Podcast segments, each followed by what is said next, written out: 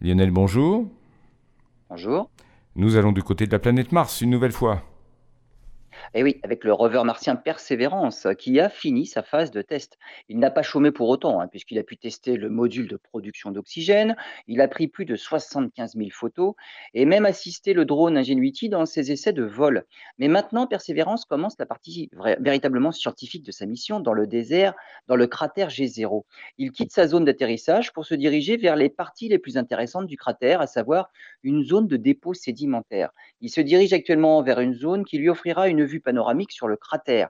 Persévérance va commencer sa collecte d'échantillons pour, d'une part, connaître la géologie et le passé du cratère, mais aussi pour tenter de trouver des, signes de vie, des traces de vie microscopique ancienne.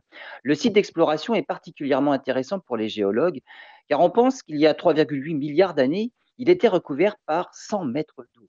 Lorsque Persévérance aura parcouru entre 2,5 et 5 kilomètres et recueilli 8 tubes d'échantillons, alors il retournera vers son site d'atterrissage pour partir explorer une autre partie du cratère G0.